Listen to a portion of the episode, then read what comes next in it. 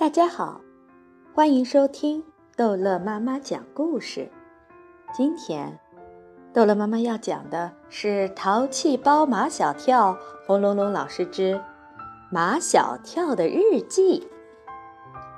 秦老师在课堂上说：“日记就是记你一天所看的、所做的、所说的、所想的。日记必须是很真实的。”写作文还允许虚构，写日记是绝对不允许虚构的。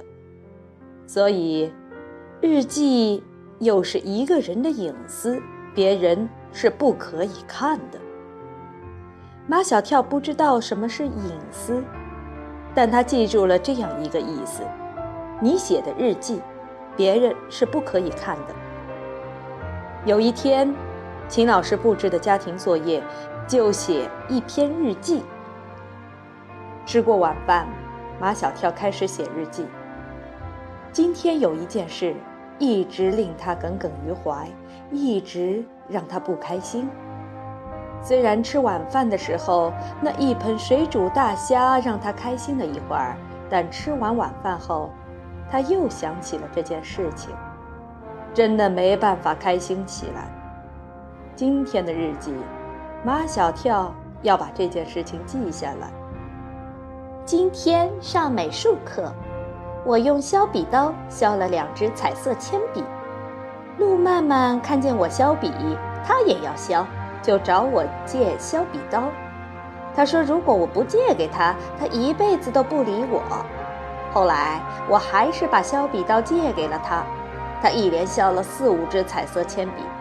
把铅笔屑儿都倒到了我的椅子下，结果，秦老师批评我破坏班上的清洁卫生，要罚我今天一个人打扫教室。我说路曼曼也削了，要罚就应该罚我们两个打扫教室。没想到路曼曼竟会撒谎，他坚决不承认他削了笔，他说他根本就没削笔。秦老师相信了他的话。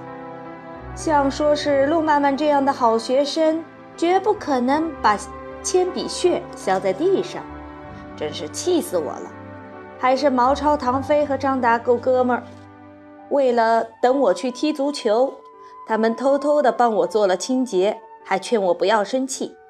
张达说：“秦老师本来就是个偏心眼儿。”毛超说：“爱撒谎的女孩会变成丑八怪。”唐飞说。他好像听人说，秦老师是陆曼曼的亲戚，所以对他才那么偏心。我真的很生气，生陆曼曼的气，生秦老师的气。后来回到家里吃了妈妈做的大虾，才不那么生气了。马小跳刚要把写好的日记收起来，他爸爸就过来要检查作业。你不可以看。马小跳双手护住他的日记，日记是不可以拿给别人看的。你有没有搞错？马天笑先生指着他的额头：“我是别人吗？我是你爸爸。是我老爸也不能看。”马小跳牢牢记着秦老师的话：“别人是不可以看你的日记的。”好，好，好。马天笑先生知道怎么对付马小跳。你不给我看，我也知道你写的是什么。马小跳果然上当，写的是什么？跟路曼曼有关。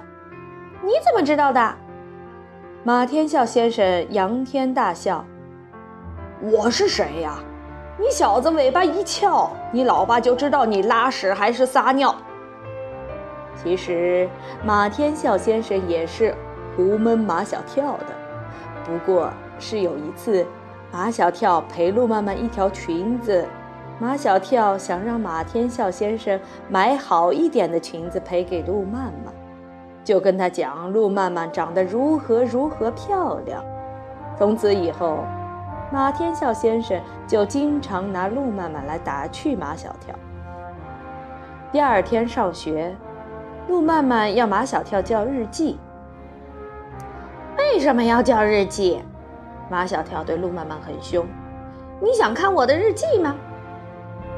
谁稀罕看你的破日记？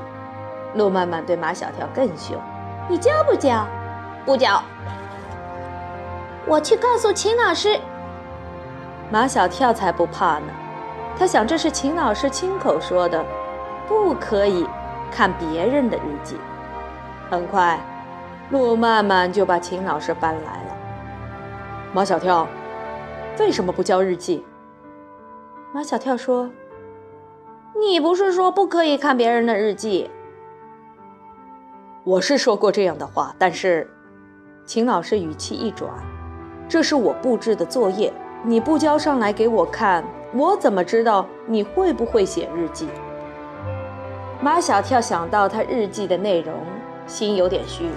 我不知道要交。秦老师延伸问道：“马小跳，你是不是没写？写了的。既然写了，为什么不交？”马小跳没有退路了，只好把他昨晚写的日记交了出来。他有一种预感，大祸要临头了。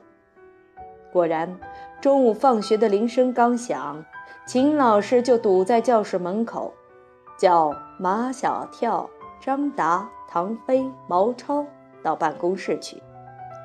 马小跳心知肚明，但张达、唐飞和毛超三个却丈二和尚，摸不着头脑。张达说。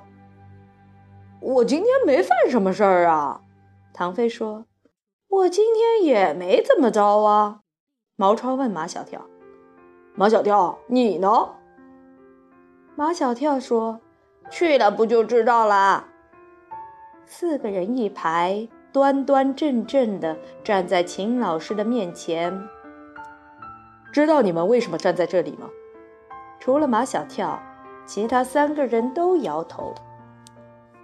秦老师拿起马小跳的日记本。马小跳的日记暴露了这么几个问题：第一，昨天我罚他一个人扫地，你们几个是不是都去帮他了？三个人狠狠地瞪了马小跳一眼，然后都点头。第二个问题，张达，你昨天是不是说我偏心眼？张达从后面狠狠地踢了马小跳一脚。第三个问题。毛超，你昨天是不是说过路漫漫爱撒谎，会变成丑八怪一类的话？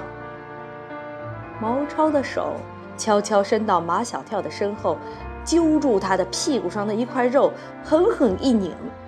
哎呦！马小跳叫起来：“干什么？站在办公室里还不老实？”